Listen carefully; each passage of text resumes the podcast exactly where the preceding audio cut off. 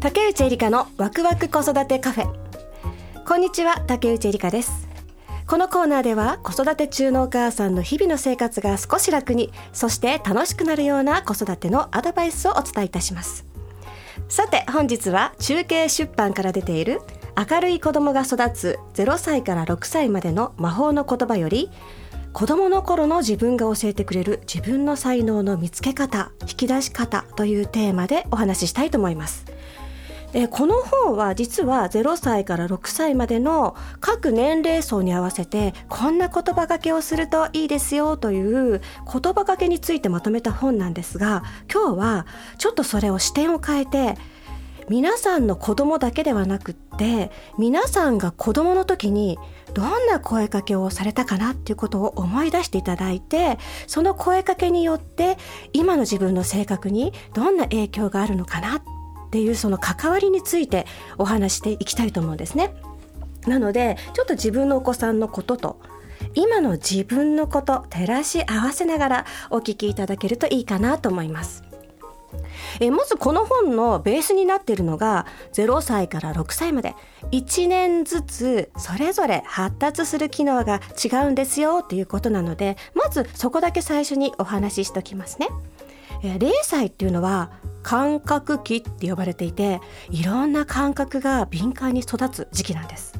簡単に言うと五感と言われるものですね。見る視覚、うん、匂う嗅覚聞く聴覚えー味わう味覚そして触る触覚などといった五感がたくさん刺激されて感性が育つ時期なんです。なのでこの時期に感性を豊かに刺激させると感性の豊かな大人になるっていうことですね。うんと綺麗なものを見て綺麗だな美しいなとかいい匂いだな美味しいなうんちょっとしょっぱいななんていういろんな五感に敏感かどうかって実はこの時期に関係してると言われています。そして1歳ぐらいになるとすごく走り回る時期なんですね。この時期は実験期と言われて何でもやりたい。そして体と関わる機能が発達する時期なんです。なのでこの時期にいろんなことをやってたくさん運動すると運動神経が良くなると言われてます。私ちょっと運動苦手だわなんて思う方はもしかしたらこの時期にあんまり走らなかった歩かなかったやんちゃをしなかったからかもしれませんね。そしてそのいっぱい暴れる時期が過ぎると今度は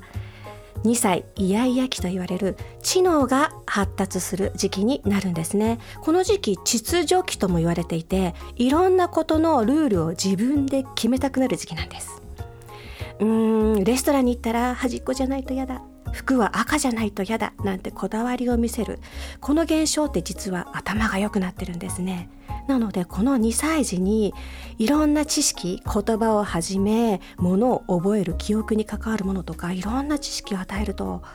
すごく頭が良くなると言われてるんですね。また言葉の発達にもとっても影響がある時期。仮になんか私って自分の感情をうまく言葉で表現するのが苦手なのよねなんて言われた時期は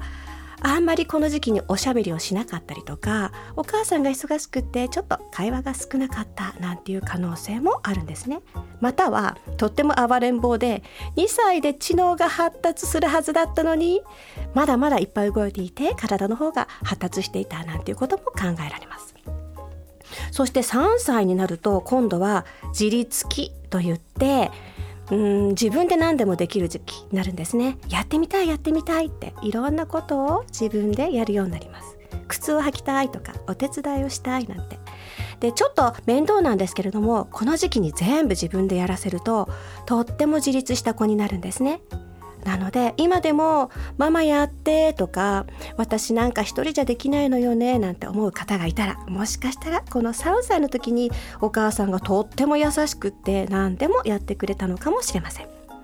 そして4歳になると今度は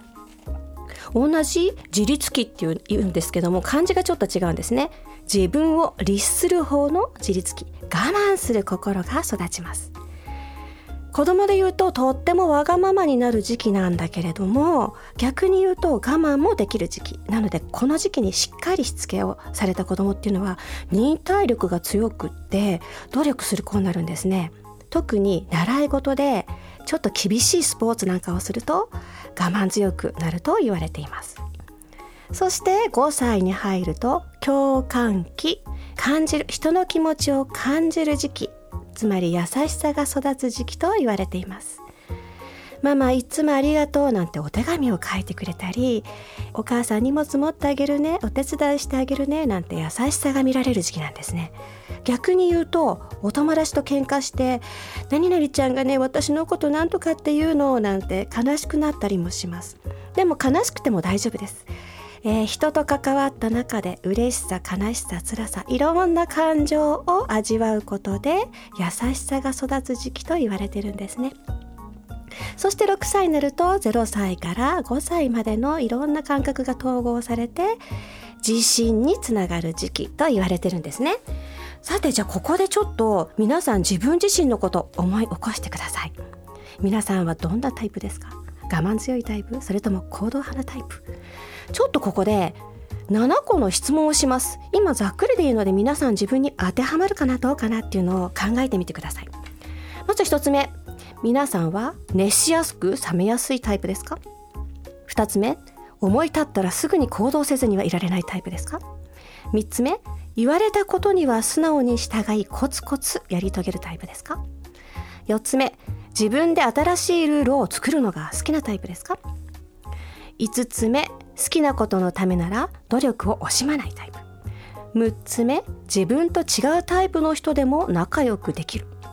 最後の質問です。他人や社会の役に立ちたいと思う。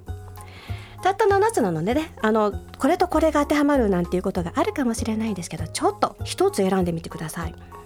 まず1番目の熱しやすく冷めやすいっていうタイプが感性派タイプ感覚派タイプと言われています。感性豊かで楽しいことが大好きなタイプなんですね。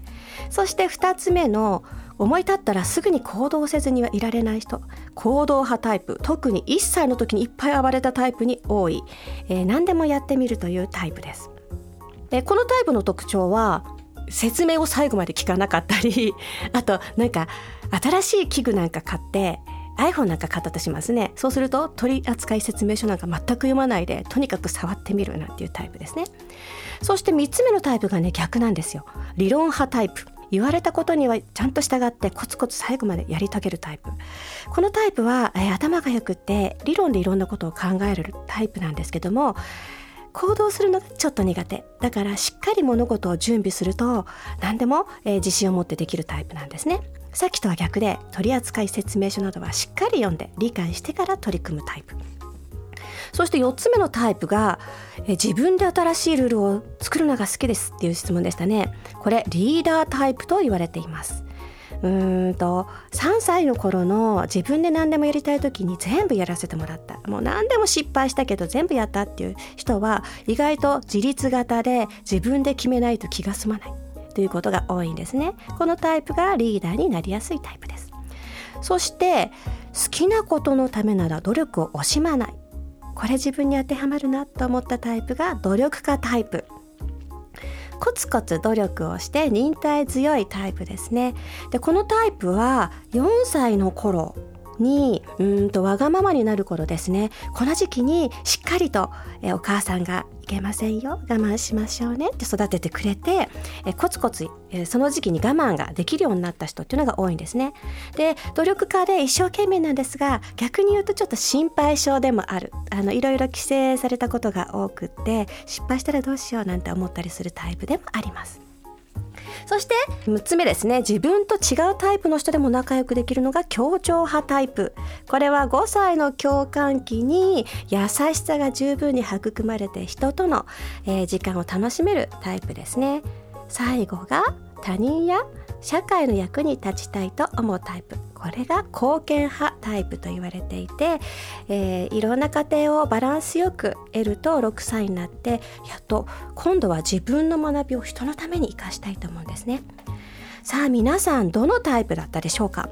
ここでねこの本ちょっと言葉がけの本なので最後にまとめて自分のタイプ。あなただったらこういうことでやる気のスイッチが入りますよっていうのをお伝えしておきますね。まず感性派感覚派のタイプは楽しいことが大好きなのでとにかく楽しい美味しい嬉しいといった感情が刺激される行動を好みます。自分の感性に従って楽しいことやってみてください。行動派タイプは失敗を恐れずとにかくできたできたできたというのがえ重なることを喜びます。まあ失敗してもねあんまり反省しないタイプなんですがそれを生かしてどんどんいろんなことチャレンジしてほしいですね。理論派タイプは理屈で物事を考えるタイプ。十分に準備をすることで安心して物事を成功させることができるようになります。リーダー型タイプはとにかく人に影響を与えたいタイプ。みんなで何かを成し遂げるという目標を持つと自分の能力が発揮できます。で、え努力家タイプはどっちかっていうと成果よりも途中の過程を大事にするタイプ、えー、一緒に頑張っているという過程を共に共感できる仲間と何かをするといいですね。協調型タイプは一緒にいてよかったという仲間を大切にするタイプ。そして最後の自己肯定型タイプはありがとうって言われることが大好きなんですね。どんどん人のために尽くしてみてください。さあいかがでしたでしょうか？今日は子供の頃の自分が教えてくれる自分の才能の見つけ方引き出し方についてお話ししました。自分のタイプを知ってあ自分はここのこのタイプだこうしたら伸びるんだなというのを理解するだけでちょっと自分らしく明るい毎日が送れるかもしれませんね。本日の内容は中継出版から出ている明るい子供が育つ0歳から6歳までの魔法の言葉にて詳しく書かれています。興味のある方はぜひご覧ください。竹内エリカのワクワク子育てカフェ。本日のお相手は竹内エリカでした。また次回お会いしましょう。Biz Life